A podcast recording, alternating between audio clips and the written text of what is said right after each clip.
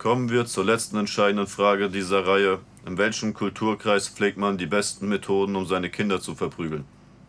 Hm, gute Frage. Im muslimischen Ländern, da, da wird die Ja. Frau verprügelt, in der Ostblock. Ja, die Länder, Kinder auch, Im doch. Ostblock, die, Kinder Kinder, auch, die, ja. im Ostblock die Kinder-Ehe, die Frau eigentlich nur gesagt, Kurva, Murva und äh, Murva. Mhm. Doch, doch, da hat er recht, da hat er recht. Und ganz schlimm.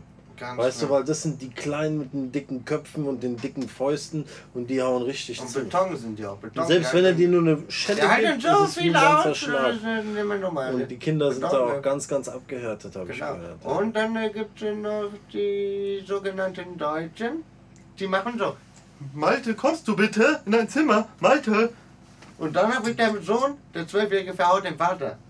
So sind Deutsche dann. Und dann, Matthias, ich bin enttäuscht. Ich bin enttäuscht, dass du mich vermöbelt hast.